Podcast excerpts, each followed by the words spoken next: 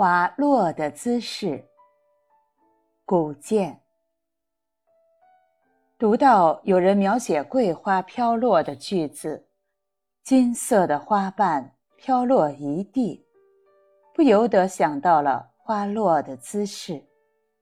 在很长一段时间里，我也一直用花瓣飘落或花瓣凋零来描绘所有花落的姿势。包括桂花。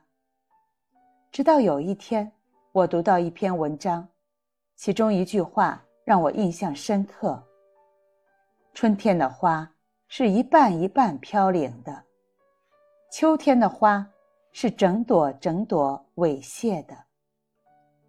于是，我开始观察花落的姿势，真是不看不知道，花落的姿势。原来如此奇妙。春天里的花，无论是梅花、迎春花、桃花，还是樱花、梨花、油菜花，它们不是一朵一朵的猥亵，而是一瓣一瓣的飘零。花瓣纷飞，似雪片般飞舞，漫天飞雪，满地花瓣。且依然色泽艳丽。也许因为春天的花期短，这才导致花开花落的时间相对集中。一夜之间，花开满树；几日之后，花落缤纷。而秋天的花，包括一些夏天里开放的花，如紫薇花、凌霄花、美人蕉。牵牛花、木槿花、菊花等，花落的景象是一朵一朵的枯萎之后，慢慢的凋落。花瓣落地时，早已失去了花开时的绚烂。也许是秋天的花期较长，所以花开花落的时间漫长。真是花开不紧不慢，花落不急不忙。花红百日，花落数月。秋天里也能见到落花雨，那就是桂花雨。桂花雨的出现，一在自然，桂花盛开时常会遭遇秋风秋雨的侵袭，于是形成了桂花雨；二在人为，收获桂花不是采摘，而是摇。摇下来的桂花是成熟的、完整的、新鲜的。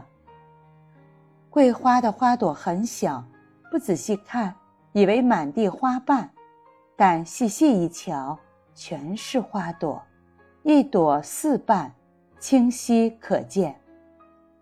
春天的花为什么是一瓣一瓣的飘落？秋天的花又为什么是一朵一朵的猥亵呢？花儿在不同的季节展示不同的花落姿势，这意味着什么？昭示着什么呢？